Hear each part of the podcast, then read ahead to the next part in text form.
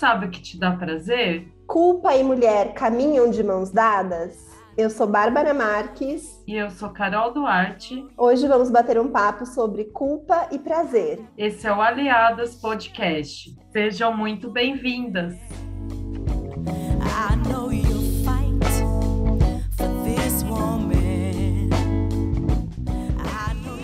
Bom, a gente estava rindo um pouco aqui antes de começar a gravação, combinando que hoje eu ia ficar com a culpa e a Carol com o prazer. Porque são duas coisas que caminham juntas e acho que a gente tem que estar tá sempre pensando um pouquinho. Acho que a ideia do nosso programa de hoje é falar um pouquinho sobre o quanto essas duas coisas estão entrelaçadas e como é que a gente pode fazer, né, para desassociar um pouquinho? O quanto de culpa realmente a gente precisa ou deveria carregar, ou o que, que a gente faz com essa culpa que a gente já carrega, de onde ela vem, o que, que a gente pode fazer com ela, né? E para começar falando da culpa, então, esse sentimento que ele é muito fortemente associado às mulheres, tanto que a gente começou fazendo essa pergunta: culpa e mulher caminham de mãos dadas? Por quê, né? Porque historicamente a culpa ela é associada ao feminino, ao elemento feminino. Se a gente for olhar nas literaturas, nas mitologias, em diversas religiões, culpa geralmente ela emerge, ela vem, ela tem como origem o feminino, né? E aí pensando um pouquinho na própria história da Eva, né, que foi a grande culpada por Adão ter perdido o paraíso, condenando assim todos os seres humanos a partir dali daquele momento. Então a culpa geralmente ela vem muito associada com essa questão do feminino, não é à toa que nós mulheres costumamos sentir muito mais culpa em muitos aspectos da nossa vida, principalmente em aspectos que são relacionados com o nosso próprio prazer, com o nosso corpo, com as nossas liberdades individuais. A nossa culpa mora nesses lugares aí, né? E o que, que é a culpa? Só para a gente dar uma refletida um pouquinho sobre o termo culpa mesmo, né? A culpa, ela tem a ver com desejos e emoções que moram no nosso corpo, que têm origem no nosso corpo, ou seja, dentro da gente, e que em algum momento eles esbarram em algum impedimento moral ou cultural, alguma regra, alguma moralidade que tem a ver com a cultura na qual a gente está inserida. É uma coisa de dentro que esbarra em algo de fora, o nosso corpo sente ou deseja algumas coisas, esse desejo esbarra em uma proibição que está fora de mim, que vem a partir de uma regra, que vem a partir de uma cultura, e a partir daí eu me sinto culpada. E essa culpa tem a ver com eu não me permitir realizar esse desejo de uma maneira plena, de uma maneira livre, ou nem me permitir sentir, expressar esse desejo, né? Às vezes a gente sente culpa por coisas que a gente está pensando, por coisas que a gente ainda nem fez.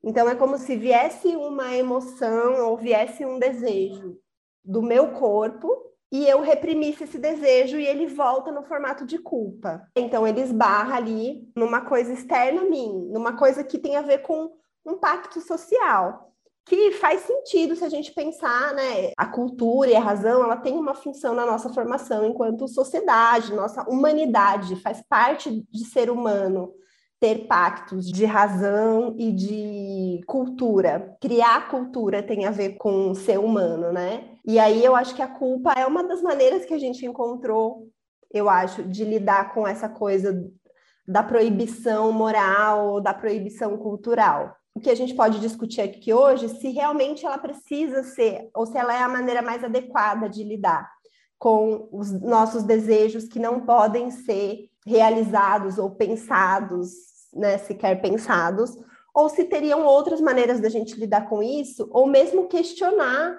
se uma coisa que era vista como errada, ou como imoral, ou como indecente, ainda se sustenta. Da onde vem? A gente precisa questionar as regras, a gente precisa questionar a cultura, especialmente pensando que a gente vive numa cultura machista e patriarcal. Então, as regras dessa cultura, elas vão sempre prejudicar o nosso próprio desejo, dizendo de nós mulheres, né? Então essas regras e essa cultura ela precisa ser questionada porque muito da culpa que a gente sente tem a ver com coisas que se a gente for analisar bem direitinho não fazem muito sentido. para nossa vida, né? Elas têm uma razão que não é causar um bem-estar social, ela tem uma razão que é manter privilégios de uma determinada classe, de determinados tipos de seres humanos, né, que não somos nós. Eu comecei falando sobre a Eva, mas essa coisa é muito intensa, né? Porque imagina isso para o imaginário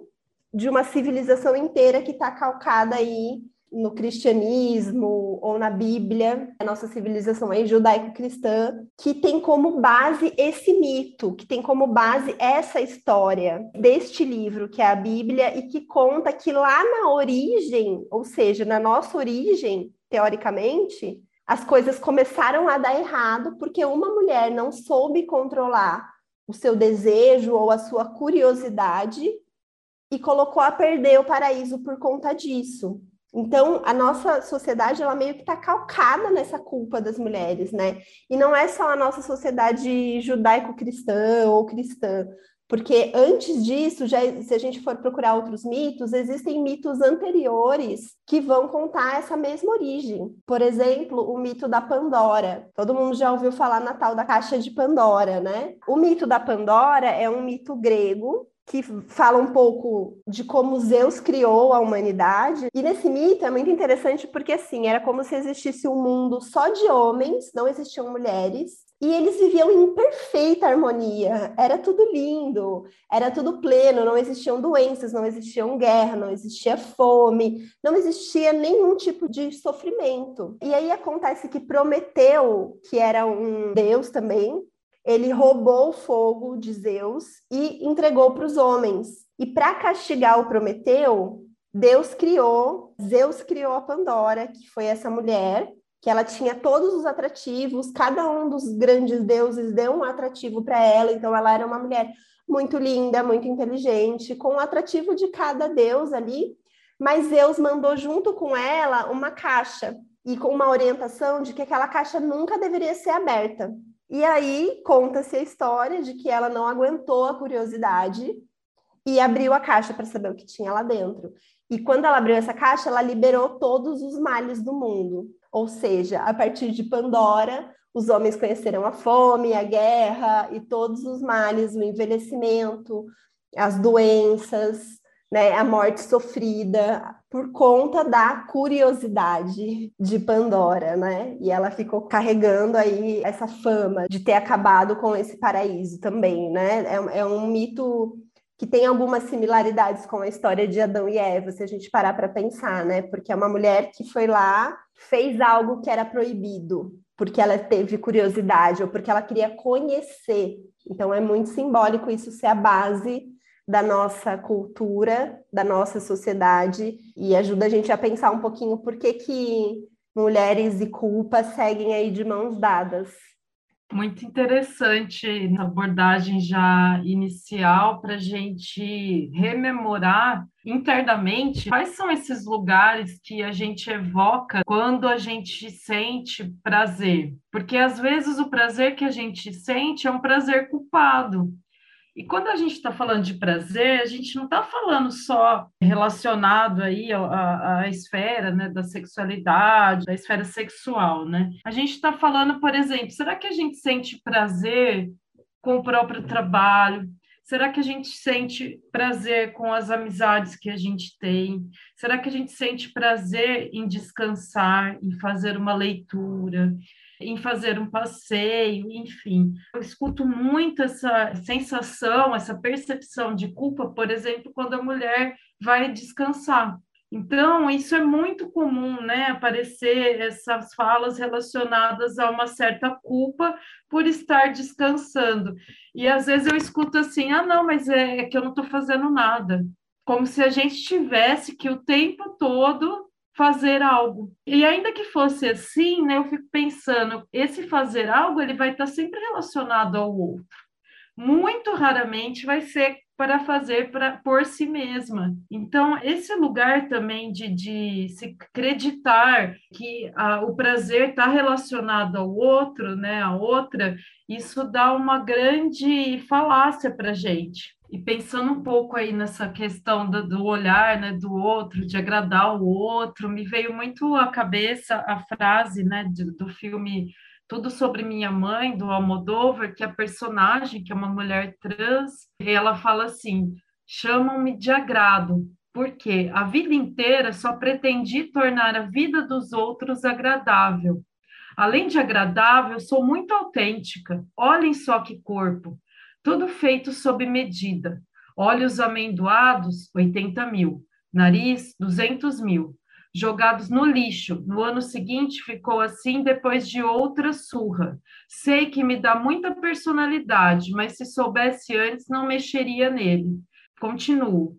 Peitos, dois, porque não sou nenhum monstro. 70 mil cada um mas eles já estão super amortizados.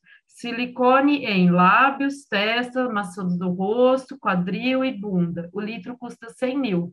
Calculem vocês, porque eu já perdi as contas. Redução de mandíbula, 75 mil. Depilação definitiva laser, as mulheres vêm dos macacos, tanto ou até mais que os homens. 60 mil por sessão, dependendo de quanto cabeluda se é. O normal é entre duas a quatro sessões, mas se é uma diva do flamenco, precisará de mais, claro. Bem, como eu estava dizendo, sai muito caro ser autêntica, e nestas coisas não se deve ser avarenta, porque nós ficamos mais autênticas quanto mais nós nos parecemos com o que sonhamos que somos. Então, esse, esse trecho né, me lembra de uma forma muito forte o quanto que para mulheres cis essa questão de agradar também está muito relacionada a, a, esse lugar, né, dessa alteridade, enfim, de, estar tá nessa relação sempre a partir desse olhar do outro, e o quanto para as mulheres trans isso atravessa de modo ainda mais perverso, mais insidioso, né? Porque é muito interessante, doloroso ouvir essa fala dela, dessa personagem, que traduz muito né, a, a questão de se buscar cada vez mais intervenções para que se sinta prazer de estar no próprio corpo, de estar mais próximo daquilo que com a gente acha que, que vai nos fazer felizes, ou mais próximas à nossa natureza, à nossa essência, aquilo que a gente né, almeja. E aí vem uma sociedade e fala que não. Então, quantas intervenções acabam acontecendo né, a partir desse lugar porque a pessoa está moldando o seu prazer de acordo com aquilo que ela acha que vai agradar os outros, né? Então, muito interessante, a gente é uma fala bastante forte, sim, mas eu queria lembrar, porque a gente tem muitas cirurgias aqui no Brasil, eu vou citar rapidamente duas que eu fiquei bastante chocada com esse histórico, né? A gente poderia falar de várias, mas é, eu vou dar dois exemplos aqui históricos, como essa questão de se pensar que as mulheres têm, desenvolvem transtornos mentais ou é, questões psíquicas ou até psiquiátricas a partir dessa relação entre sexualidade e prazer, e, e isso tem que estar sob intervenções e aí cirúrgicas, médicas, enfim. E aí a gente sabe que tem uma série de, de questões envolvidas, mas, por exemplo, não sei se vocês já ouviram falar da cirurgia de clitoridectomia que foi amplamente praticada na Inglaterra na década de 1860 e décadas subsequentes. E também a ovariectomia, que foi mais frequente nos Estados Unidos a partir de 1870 e décadas seguintes. Ambas as propostas eram de um suposto tratamento cirúrgico para desordens mentais e não havia nenhum correspondente nisso relacionado aos homens, né? Porque os órgãos reprodutivos ou ligados aí ao prazer sexual dos homens sempre permaneceram intactos, não eram passíveis de nenhum tipo de intervenção e muito menos se associar isso ou a falta de prazer a questões mentais. Assim também se deu né, com a lobotomia, que, a, que a gente tratou aqui no, no, segundo episódio bastante, que é essa cirurgia que foi na década de 30 e bastante utilizada, sobretudo em mulheres aí nos Estados Unidos. Enfim, né, a gente sabe que são muitas questões para se docilizar essa mulher, ou para fazer ela quanto mais domesticável, melhor. E acho que essa é uma palavra muito forte. O quanto nos querem domesticadas para que a gente caiba nesse modelo patriarcal, para que a gente se torne obediente. E uma pessoa obediente fica muito difícil de obter prazer, porque ela tem que ser subversiva, né? Desta ordem, dessas regras e desse lugar, para que ela possa sentir minimamente prazer com o próprio corpo, com né, as coisas que ela gosta, que ela entende que vão trazer esse aspecto de saúde, que prazer é saúde mental. Então, acho que é, eu queria trazer um pouco aí dessas reflexões aí para a gente pensando, né? Nossa, me dá até uma agonia quando você fala dessas cirurgias, de pensar o quanto o nosso corpo já foi e ainda é mutilado de diversas maneiras e, e, e quantos métodos são criados para tentar controlar o nosso corpo, né, ao longo dos anos aí. E fica muito marcante mesmo, porque é isso, o prazer, ele mora no corpo. Ele mora no corpo, é, é através do nosso corpo que a gente sente o mundo, que a gente sente as coisas, que a gente sente prazer. E eu concordo totalmente, Carol, que docilizar um corpo e domesticar esse corpo vai totalmente na contramão do prazer, porque eu preciso me encaixar para sentir prazer, eu preciso me permitir, eu preciso me soltar, eu preciso fluir, eu preciso estar tá com a minha curiosidade aguçada, eu preciso não estar tá tão preocupada com o que as pessoas ou o outro ou as minhas próprias paranoias internas vão achar daquilo ali. Então, tá no corpo. Então, controlar o nosso corpo tem a ver com podar nosso prazer de diversas maneiras. E a pressão estética, com certeza, é uma das mais eficientes aí nesse aspecto. E eu estava aqui pensando, Carol, enquanto você estava falando essa frase aí do, do filme Tudo Sobre Minha Mãe, do Almodóvar, essa frase tão impactante, que quando nós mulheres estamos buscando todas essas questões com o nosso corpo, é como se a gente estivesse buscando autorização para sentir prazer. Então, será que se meu peito for maior? Será que se minha coxa estiver mais não sei o quê? Será que se meu cabelo estiver assim? De uma maneira inconsciente, tá, gente? Isso não é um processo muito consciente. O nível de consciência da personagem do Almodóvar é, é algo que a gente leva muito tempo aí para cair essas fichas, que a gente vai meio que num piloto automático. E eu ainda estava aqui pensando que todas essa, essas coisas que a gente faz com o nosso corpo, que fazem com o nosso corpo, né, pensando essas cirurgias ou pensando modos de contenção, ou que nós mesmos buscamos, é, seja de modificações estéticas, ou seja de controle corporal, seja de qualquer excesso que a gente comete, tem a ver com. Elas trazem sofrimento, elas têm essa característica do sofrimento. Então, a depilação, ela envolve sofrimento. Uma cirurgia envolve sofrimento, a recuperação, é uma coisa invasiva, vai cortar sua pele. Enfim, quem nunca ouviu aquela frase célebre que eu ouvi desde muito pequenininha? Quer ser bonita, tem que sofrer para ficar bonita tem que sofrer. Isso é uma coisa que eu ouço desde muito pequena, quando minha mãe estava lá puxando meu cabelo para pentear, para fazer a Maria Chiquinha, e eu berrava porque estava doendo. Desde lá, até quando eu comecei a tirar a sobrancelha com a pinça, enfim, quantas coisas a gente se submete que tem a ver com dor, infligir sofrimento no nosso corpo. E eu acho, isso é uma coisa que está lá no livro da da Naomi Wolf, o mito da beleza, que a gente já falou dele no nosso episódio sobre, sobre beleza, né? Essas ritualísticas que a gente faz com o nosso corpo, elas, em alguma medida inconsciente, também são processos de espiar culpa, de buscar autorização para eu poder sentir prazer no meu corpo, porque se a gente pensa no senso comum, né? Uma mulher só pode ter prazer sexual se ela tiver o corpo assim, assim, assado, se ela tiver dentro de um relacionamento, enfim, N coisas, mas o nosso corpo é central nisso. Eu ouço de muitas mulheres, né, essa fala. E tem a ver com espiar a culpa, gente, de uma maneira muito inconsciente. Por quê? Lembra do que eu falei lá no começo sobre o que, que é a culpa? Ela esbarra nessa moralidade e ela volta pra gente, né? Eu tenho um desejo, eu não posso realizar, ou eu realizei e eu preciso me punir por causa disso ou eu estou pensando coisas que eu não deveria estar pensando, então eu preciso me punir como uma maneira de me livrar dessa culpa. Isso tem a ver com as religiões em geral. Então, quando a gente pensa no catolicismo, por exemplo, se você está culpado, você vai ter que pagar uma penitência para se livrar dessa culpa. Para algumas vertentes mais ortodoxas, essa penitência muitas vezes tem a ver com infligir sofrimento para o próprio corpo. Então, como que eu espio a minha culpa? Infligindo sofrimento para mim mesma.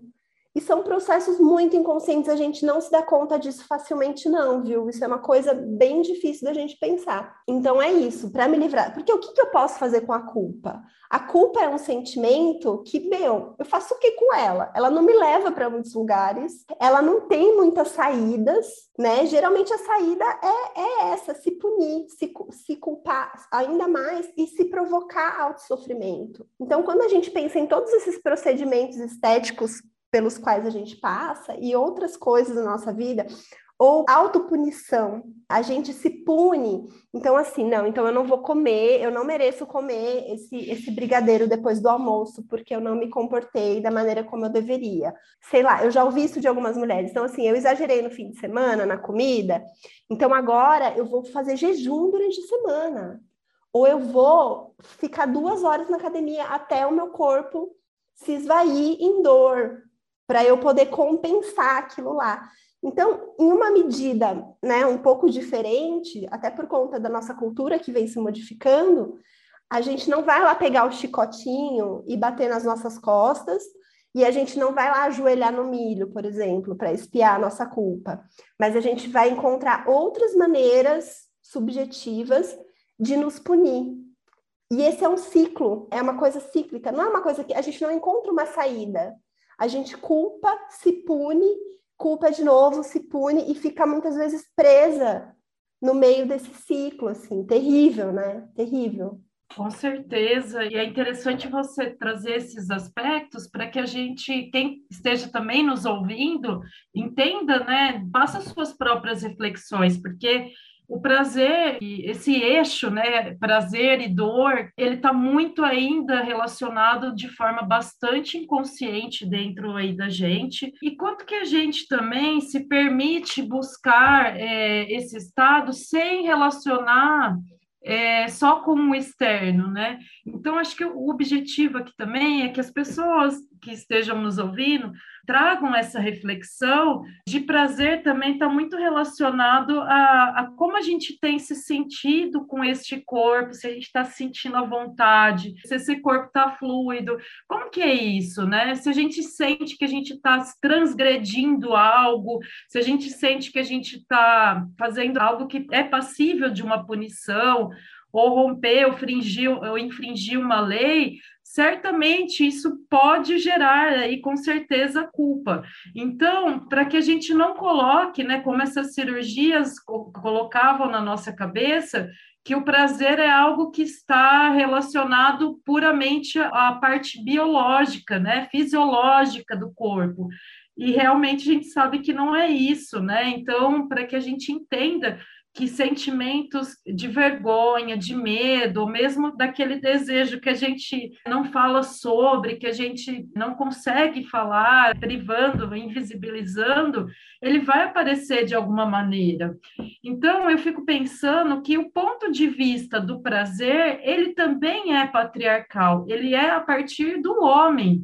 A mulher não tem o direito de sentir prazer. Essa busca do prazer por parte da mulher muitas vezes ela pode ser elaborada como culpa, mas agora, se a gente se coloca como referência, a gente é a protagonista. A gente tem que ser boa para a gente mesmo, para o nosso corpo, conhecer o nosso próprio corpo, ver o que, que né, é, a gente entende que quais são as zonas que a gente sente prazer no nosso próprio corpo, né? Quais são é, enfim, o, que, que, o que, que é o nosso corpo? Quantas mulheres nunca olharam, não pegaram um espelho e olharam a própria vulva? Não sabem, por exemplo, a diferença de uma vulva, de uma vagina.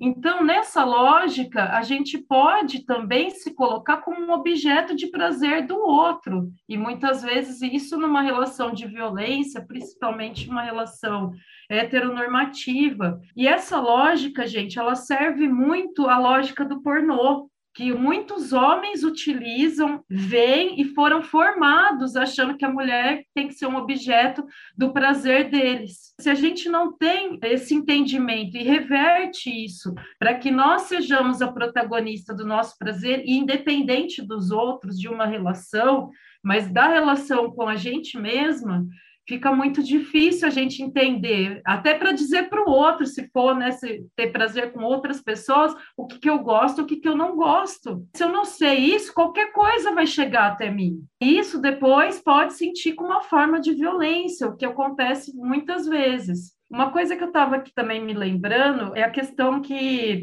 muitas mulheres, a gente não fala muito sobre isso, né? Por exemplo, a primeira menstruação. Muitas vezes esse olhar muda, porque até então a gente era criança, nesta sociedade, principalmente ocidental, ser criança tem uma representação com algo né, das brincadeiras, do, do simbólico e tudo mais. De repente, falam assim para gente: ah, você virou mocinha. Como que você percebe o impacto, ou possível impacto da primeira menstruação na vida de uma menina? Porque ela sabe que ela virou mocinha, ela não sabe muito bem o que isso representa ou representará daqui para frente, só que o olhar das pessoas para ela vai mudar. Ela sente através, provavelmente, do olhar, que é essa virou mocinha, virou o quê, né? É passível agora de ser, de reproduzir essa mulher. Então, esse olhar muda. E quantas vezes esse primeiro evento foi relacionado à loucura. Quantas mulheres foram parar em manicômios após a primeira menstruação? E eu falo por mim, assim, é, que eu não tive acesso, eu tenho 39 anos, eu não tive acesso à informação a respeito da menstruação. Quando teve a minha primeira menstruação, eu não sabia o que estava acontecendo. Eu achei que eu tivesse me machucado. E eu escuto isso de muitas mulheres. Então, como é importante a gente falar também sobre a educação sexual, a educação sobre os nossos corpos, né? No sentido de entender, de compreender quais são os limites e as potências desse corpo, porque a gente já está cansado de falar o que a gente não pode, a gente quer falar o que a gente pode agora, né? Eu faço uma crítica também muito contundente à psicanálise, porque ela contribuiu com com ênfase aí nesse falocentrismo, de pensar que a mulher que né, nesse, nessa conjuntura não tem esse, esse, esse pênis, esse órgão, esse falo, esse, né, aquilo que representa todo o poder, ela vai estar sempre numa condição inferior. Então, acho que isso é muito sério para a gente pensar que tipo também de terapia, de discurso, de narrativa e de bases que a gente vai usar para aumentar ou diminuir essa angústia dessa mulher a partir dessa questão. A gente sofre, se for pensar, em um profundo abalo narcísico desde cedo, porque todas as nossas referências de cuidado não vão colocar a vagina num lugar né, de protagonismo. Ao contrário dos meninos, ai que bonitinho, olha o pinto dele, olha, né, piruzinho, enfim, todos os nomes e os nossos sempre pejorativos e os deles não. Esse suposto complexo aí de castração da mulher e dessas teorias a gente tem que tomar muito cuidado, porque há um, um viés masculinista essa abordagem na época, né? Eu estou falando da, dos, dos, primeiros textos aí da, da psicanálise da época do Freud e tem uma psicanalista que eu olha para você ver como que mulher tem que ser invisibilizada, principalmente as que estudam a partir dessa, desse olhar mais feminista, se é que a gente já poderia falar sobre isso na década aí de 20, 30, né?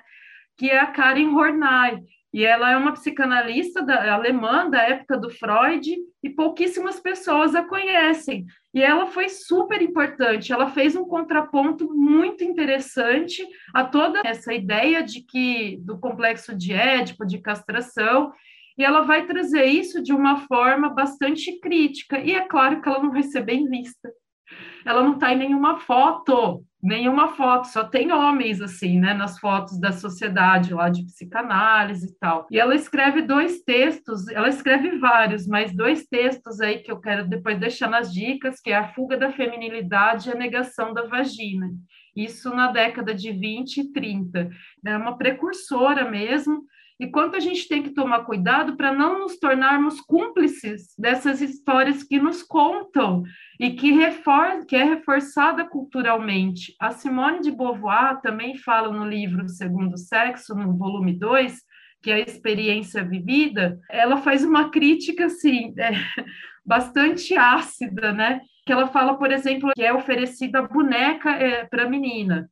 E através desse sentido da, de oferecer uma boneca, ela vai entendendo quais são as palavras, o que, que é bonita, o que, que é feia. E o que, que você precisa aprender para agradar, que está relacionado a uma imagem. E essa boneca ela vai se tornar, né, através dessa construção, um objeto de desejo dos homens. E não é à toa né, que fazer esse objeto é renunciar à sua própria autonomia para agradar o outro. E quantas vezes é, é, esse lugar a gente acaba não refletindo sobre ele. Então, acho que é muito relevante e profundo a gente pensar quais são os nossos padrões e referências de cuidado, de educação, que vão passando culturalmente toda essa história. E eu acho que a gente tem que começar a falar, se fosse, né, pensar também que tem homens que têm inveja do, né, do útero, desse lugar que a mulher representa no sentido de poder da vida, e, e muito mais inveja, às vezes, de a mulher ser multiorgástica, por exemplo. E ele manifesta essa raiva, essa inveja de que maneira? Através da violência, da agressão, e a gente não fala sobre isso, né, muitas vezes. Esse olhar, assim, a gente tem que ter muito consciência, muito cuidado também para esses saberes que reforçaram, e de muitas maneiras, essa lógica através da cultura, passada através né, de símbolos da cultura. Nossa, que aula, hein, Carol? Muito importante tudo isso que você está falando. Eu lembrei aqui também, né, que o Freud e os primórdios lá da psicanálise também é responsável, ele é um grande responsável pela história que ainda atormenta a vida de muitas mulheres até hoje, que é a história do orgasmo clitoriano e o orgasmo vaginal. Ele dizia Ai, dá até raiva só de, de, de falar, de pensar nisso, dá raiva ele dizia que tinha um, um tipo certo de orgasmo para as mulheres terem. As mulheres que, que estavam é, emocionalmente saudáveis e maduras deveriam sentir o orgasmo vaginal, que é o orgasmo com a penetração, que não tem a ver com o clitóris. E que o orgasmo no clitóris seria um orgasmo mais infantil, um orgasmo mais atrasado, vamos dizer assim, de uma mulher não desenvolvida. Então, mais uma vez, a gente vê né, o pênis, aí, o falocentrismo, como a régua medidora de tudo. Então, assim, se você não sentir orgasmo com o meu pau, tem alguma coisa errada com você, né? Não é comigo. Ou assim, esse tipo de sensação é diferente de uma outra. E aí a Carol me contou, é, é, vou até falar da história. A Carol me contou recentemente que tiveram uma mulher, foi uma só, Quer conte você essa história? Essa história eu fiquei sabendo recentemente que foi nessa mesma época também. Ela foi uma psicanalista, ela acabou se aproximando do Freud, foi discípula e amiga dele, e ela era da elite, né? E, e ela se chama Marie Bonaparte. E o que, que aconteceu? Essa Marie, ela, embora foi aí uma das precursoras, se a gente pode também falar eh, isso, a respeito dos estudos do orgasmo feminino, porque ela, ela não sentia prazer, não se conseguiu sentir é, um orgasmo, e ela começou a, a se questionar e pesquisar sobre o assunto, né? Então, ela era uma princesa e começou, enfim, ela foi a pioneira aí nesses estudos do, do orgasmo feminino. Ela é de 1882, sobrinha neta de Napoleão I, imperador da França, e ela era considerada aí uma mulher livre, né, para os padrões daquela época, tudo mais, né? Então, essa mulher começou a se destacar aí nesse campo da pesquisa, só que olha o que, que ela acabou fazendo, né, né a partir dessa estudos e aproximação também aí, né, enfim, da psicanálise, ela escreveu também um ensaio é, sobre a teoria da sexualidade feminina e ela afirma que ela abandonou a, masturba a masturbação clitoriana por volta dos oito ou nove anos, por medo da advertência de uma das governantas, né, que olhavam ela, e que se ela não abandonasse o, o fato dela se masturbar, ela teria uma morte, e isso seria o preço de se ter um prazer erótico.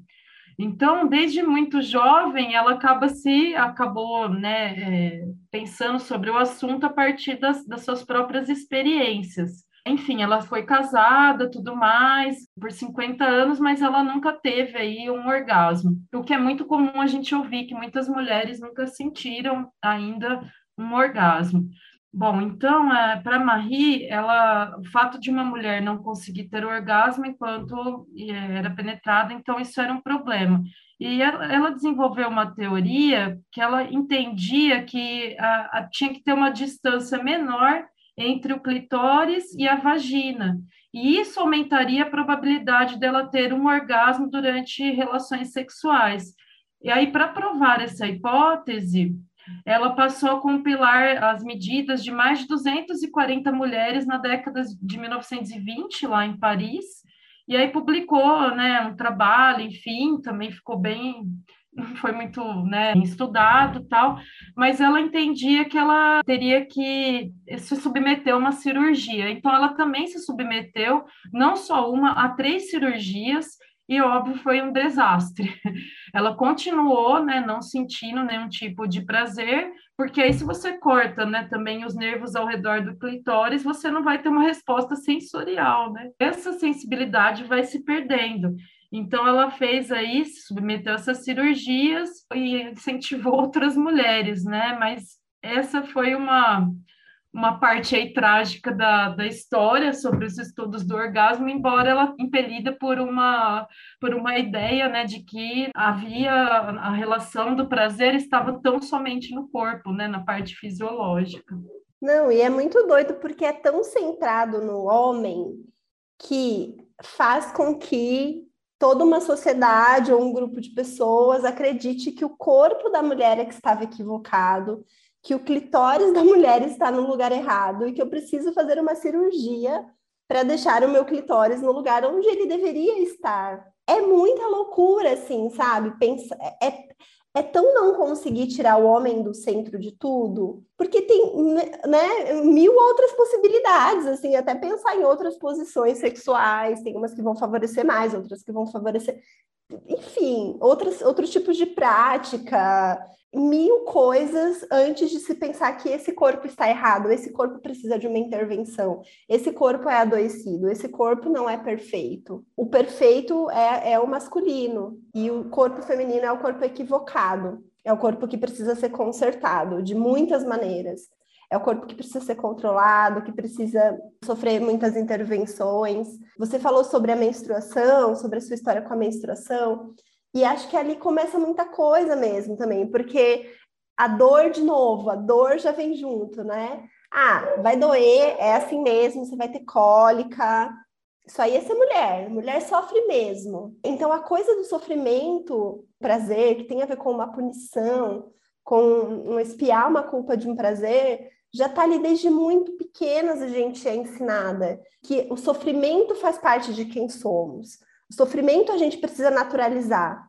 Parirás com dor, lá na Eva, né? Lá na Eva, depois que ela comeu o fruto, parirás com dor. Vai doer mesmo, vai ter cólica. Relação sexual, quem nunca ouviu? Que mulher nunca ouviu? Não, dói mesmo. No começo dói, sangra. Como se a gente já fosse preparada para isso e não para o prazer nunca incentivadas. Conheça o seu corpo, aprenda o que você gosta. Essa liberdade para a gente olhar para o nosso prazer, ela é, nos é tirada de diversas maneiras ao longo da nossa vida. E eu acho que é isso que a gente precisa retomar, que a gente vem retomando, tem muitas mulheres retomando, tem muitos tipos de movimento, enfim, tem muitas mulheres de um lugar de maior consciência retomando essa questão e a gente precisa se apropriar. E isso tem a ver com o nosso corpo. Às vezes parece um, um, uma pauta um pouco do feminismo liberal, a coisa do meu corpo, minhas regras, mas a gente precisa voltar para o nosso corpo. Nosso, pensar o nosso corpo não enquanto só individualidade, eu aqui dentro da minha casa com o meu corpo. A gente precisa pensar no nosso corpo como esse território, corpo-território, que foi dominado, que foi colonizado e por isso que a gente tem tanta dificuldade em sentir prazer das mais diversas formas, seja sexualmente, com o orgasmo, ou com sentir plenitude, viver sua sexualidade de uma maneira plena, satisfatória, seja o prazer relacionado com a comida, seja o prazer relacionado com se sentir livre para fazer as suas escolhas, para sentir prazer no, no, de diversas maneiras, né? E a gente está tão acostumada com a culpa, a gente está muito pouco acostumada com o prazer, e a gente está muito acostumada com a culpa. A culpa materna, que é uma coisa que a gente nem falou aqui hoje, mas que a gente falou bastante no nosso episódio sobre maternidade. É outra frase que a gente escuta assim muito: nasce uma mãe, nasce uma culpa. Por quê? Da onde? Por que, que mães sentem mais culpa do que pai? Então, são coisas que estão totalmente atreladas. E aí, Carol, essa história da Marie, eu achei ela muito interessante mesmo, porque esse, essa roubada que ela caiu, né, é uma roubada que a gente ainda cai hoje em dia. Vou te dizer por quê. Às vezes a gente acha que ser uma mulher liberada, que transa com todo mundo, ou que não está muito preocupada, isso significa ser uma mulher livre ou à frente do seu tempo. Mas quantas vezes a gente, né, eu mesma me considerava assim super livre sexualmente, mas na verdade, no, se eu cavucasse um pouquinho dessa liberdade sexual, eu estava colocando o meu prazer a serviço dos homens, das pessoas com quem eu me relacionava. Então, assim, me era permitido, ou eu me permitia sentir prazer, porque aquele prazer agradava outra pessoa. E porque aquele, aquele título, aquele rótulo de mulher livre ou desconstruída era algo interessante, era algo que me, me apreciava. Mas isso eram outras pessoas me dando, né? Especialmente homens. Nossa, ela é super cabeça aberta. Mas que a gente precisa questionar, inclusive, esse lugar. Inclusive, a gente tem que questionar o desejo de não transar, de não ter relação sexual. E não de achar automaticamente do porquê eu não quero transar, eu tenho algum problema, eu estou frígida. Às vezes eu só não quero. Isso não faz de mim nem uma mulher careta e nem uma mulher com um corpo adoecido. E muitas vezes a gente cai nessa mesma roubada que a Marie caiu lá, né? De ser uau, ela estuda orgasmo, ela é uma mulher à frente do tempo dela, mas ela estava tentando adaptar o corpo dela ao parâmetro masculino, do prazer masculino, de uma teoria psicológica de desenvolvimento masculina, centrada no falo. São aí as armadilhas que a gente precisa, e aí se reapropriar do nosso corpo tem a ver com isso, com reconhecer os nossos desejos, reconhecer as nossas vontades, o que a gente quer e o que a gente não quer. E às vezes é mais fácil saber o que a gente quer e mais difícil identificar aquilo que a gente não quer. Perfeito, Bá. Acho que isso também pode gerar algum gatilho aí. Quantas vezes a gente performa para caber nesse lugar de sentir ou falar, não, eu sinto prazer, eu não tenho problema nenhum. Né? Eu sinto prazer, olha como eu sou livre, enfim, né? Consigo estar nesse lugar. Eu acho que tem uma coisa que a gente associa ainda prazer a poder. Então, é, será que espaços né, e lugares de poder precisam né, estar nesse, é, relacionados a prazer?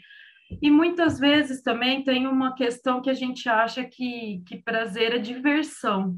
Acho que se divertir, a gente pode se divertir, mas não está sentindo prazer. E o prazer também não vai gerar uma ausência de dor. Acho que a gente vai ter prazer em diversas situações da vida, apesar de às vezes sentir dor, apesar das vezes também se divertir, mas uma coisa não está relacionada com a outra, né?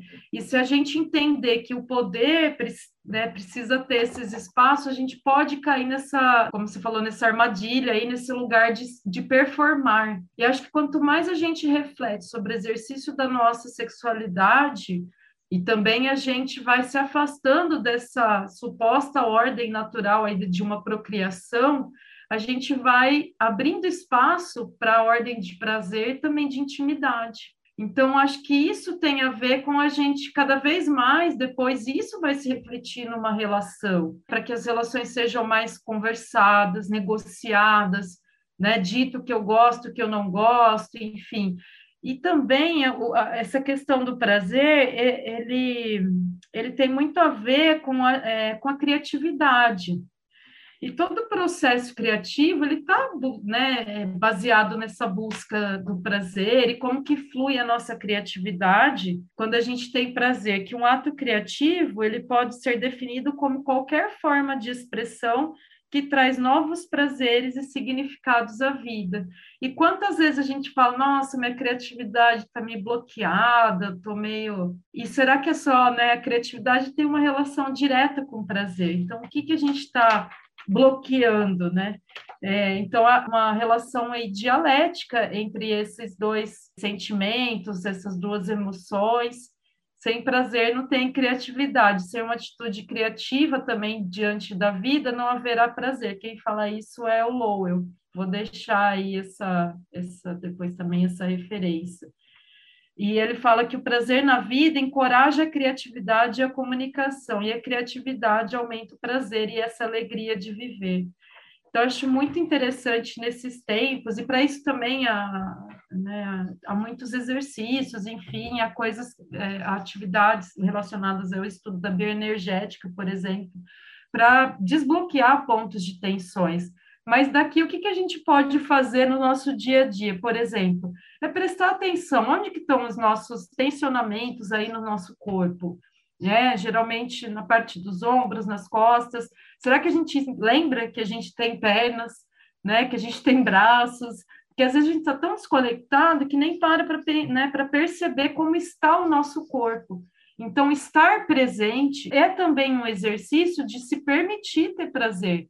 Porque se eu não sei aquilo que está me trazendo um nível de tensão, de dor, provavelmente eu vou bloquear se eu tiver uma outra situação que possa que eu possa sentir prazer, mas que em decorrência de outros bloqueios eu não vou me permitir. Essa autopercepção traz esse lugar também de uma autonomia. E eu penso muito que isso tem a ver com o cuidado de si, né, que a gente sempre fala, né, traz bastante isso. A gente está prestando atenção naquilo que, como o nosso corpo se sente, como a gente está, com que relação é essa, eu estou promovendo o autocuidado. Então, a busca desse prazer nada mais é que isso. Então, se a gente olhar por esse viés, acho que fica mais fácil, né, não sentir culpa, que a gente tem direito a ele. Né? Parece que nos foi falado por N situações e historicamente, socialmente, de um viés que não era tão positivo, e a gente aprendeu que não, não, não podemos nos tocar, que, enfim, que a gente não, que dirá, então, exercer, né, de uma forma mais livre esse, esse lugar da sexualidade.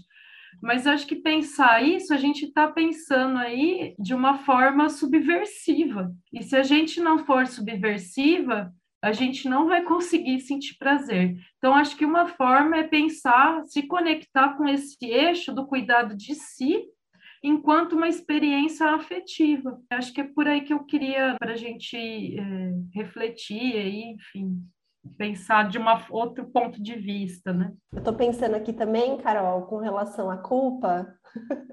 Estou com a culpa aqui ainda. Uma dica interessante é pensar sobre, assim, ó, uma dica que eu dou é uma coisa que eu, que eu converso bastante comigo mesma e também com as pessoas que eu atendo aqui no consultório, né? De quem é essa voz? Quando você se sente culpado, presta atenção, né? Não, não tenta mandar ela embora logo, assim, né? Ai, não, não devia sentir culpa. Aí a gente sente culpa porque a gente sentiu culpa, né? é um movimento horrível. Então, ao invés de mandar embora essa vozinha da culpa, chama ela para perto e presta atenção no que ela está falando e tenta identificar que voz é essa. Quem é que está falando com você? Da onde que está vindo? Lembra que eu falei lá no começo do programa que a culpa tem a ver com um desejo que esbarra numa cultura, numa moralidade externa a nós? Quem que tá vindo? Que voz é essa que tá, né? A tua culpa tem a voz de quem? Às vezes é a voz da nossa mãe, do nosso pai, às vezes é a voz do padre, do pastor, às vezes é a voz de um professor, às vezes é a voz da psicóloga, sei lá, né? Quem é a voz da sua culpa? E aí tentar manter, estabelecer um diálogo com essa voz, trazer para a racionalidade. Faz sentido isso para mim realmente? Estou prejudicando alguém, me permitindo vivenciar esse prazer aqui? Ou quando eu interrompo um processo de prazer por conta da culpa, o que mais eu estou interrompendo? Como a Carol muito bem trouxe, a gente não é só o prazer que a gente se impede de sentir. Quando a gente não sente prazer, a gente também não sente criatividade. A gente também não está aqui presente de verdade, vivendo de verdade. Porque a gente está aqui para viver, para sentir através desse corpo. Então a dica que eu dou é essa: dialoga, traz né? Presta atenção, que voz é essa, que tom de voz tem sua culpa, que cara tem a sua culpa. Se às vezes você não consegue identificar uma voz, que cara, que imagem, dá uma imagem para essa culpa. Faz um desenho aí de, do seu monstrinho da culpa e olha para a cara dele, dialoga com ele, conversa com ele. Porque é dessa maneira, assim, né, que é um processo mesmo de autoconhecimento, de autorreflexão, de mergulho dentro de si se precisar de ajuda, vai, vai buscar terapia, vai conversar com outras pessoas sobre isso, vai ler sobre esse tema, vai se aprofundar e dialoga com essa vozinha da culpa dentro de você. Acho que a partir daí a gente consegue ir encontrando saídas para sentir mais prazer aqui nessa vida, né? Com a gente, com nós mesmas, com quem está perto da gente, compartilhar esse prazer com a nossa coletividade, que é muito gostoso, né, gente? Acho que é isso. Bom demais. Eu vou, para finalizar e inspirar as nossas ouvintes aí, eu vou finalizar aqui com um trecho da nossa maravilhosa Audre Lorde, que é, o, é sobre o texto Usos do Erótico, que estará aí também nas nossas referências, que ela fala assim: o erótico, para mim, funciona de muitas maneiras. E a primeira é fornecendo o poder que vem de compartilhar profundamente qualquer busca com outra pessoa. A partilha do prazer, seja físico, emocional, psíquico ou intelectual, forma entre as compartilhantes uma ponte que pode ser a base para entender muito do que não é compartilhado entre elas e diminui o medo das suas diferenças. Outra forma importante com que a conexão erótica funciona é a ampla e destemida ênfase de minha capacidade de gozar do jeito que meu corpo se expande, a música e se abre em resposta, auscultando seus ritmos profundos, assim, cada nível de onde eu sinto também se abre a experiência eroticamente satisfatória, seja dançando, construindo uma estante de livros, escrevendo um poema, examinando uma ideia. Essa autoconexão compartilhada é uma medida do prazer que me sei capaz de sentir, um lembrete de minha capacidade de sentir. E esse conhecimento profundo e substituível de minha capacidade de prazer vem para demandar de toda a minha vida que seja vivida dentro do conhecimento de que tal satisfação é possível e não precisa ser chamada de casamento, nem Deus, nem vida após a morte.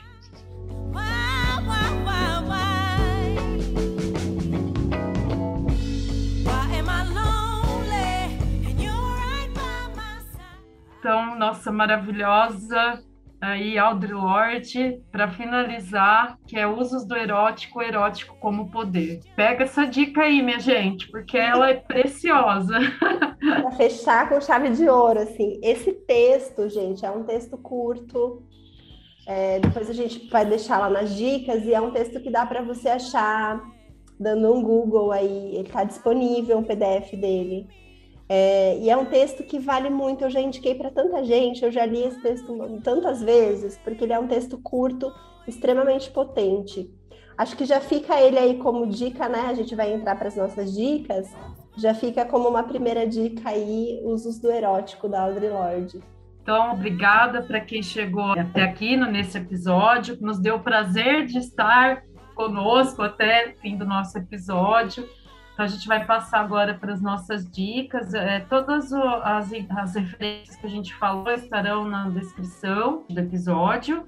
E a gente vai falar então mais algumas. Então, a minha dica, dois textos aí da psicanalista Karen Horney, e A Fuga da Feminilidade, de 1926, e A Negação da Vagina, de 1933.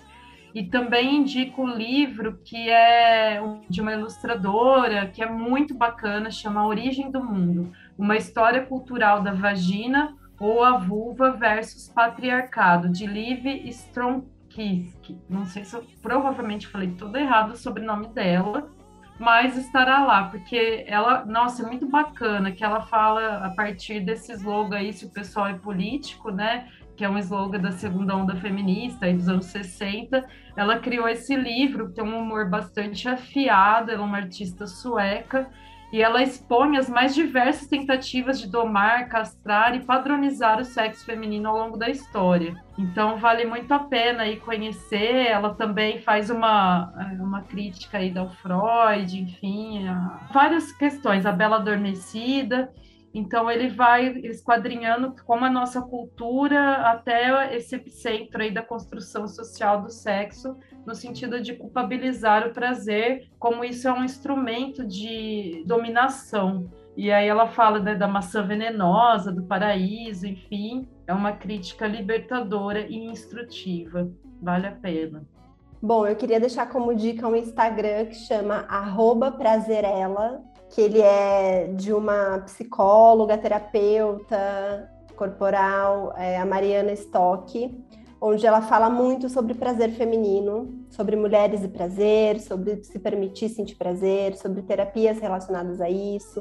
Os conteúdos que ela aborda são muito interessantes, muito legais mesmo. Se vocês não seguem, sigam lá arroba Prazerela. E também queria deixar como dica o livro Vagina, uma biografia, da Naomi Wolf, que é a mesma autora lá do Mito da Beleza, que a gente já falou aqui algumas vezes, e que vai olhar um pouco para isso, mais para a história do nosso corpo com relação à nossa sexualidade, assim. Queria agradecer também todo mundo que ouviu até aqui. Queria mandar um abraço para o Luiz Pierotti, que faz as edições aqui do nosso podcast, com tanta competência, que tem paciência aí com a gente, que não enjoa da nossa voz. Queria deixar um beijo para Bianca Gonçalves, que é quem faz as nossas artes lindas lá do nosso Instagram. E também as capas aqui do nosso podcast, que tá ficando cada vez mais lindo. Sigam a gente lá no nosso Instagram também, tá, gente? Arroba Aliadas Podcast. As aliadas da sua saúde mental.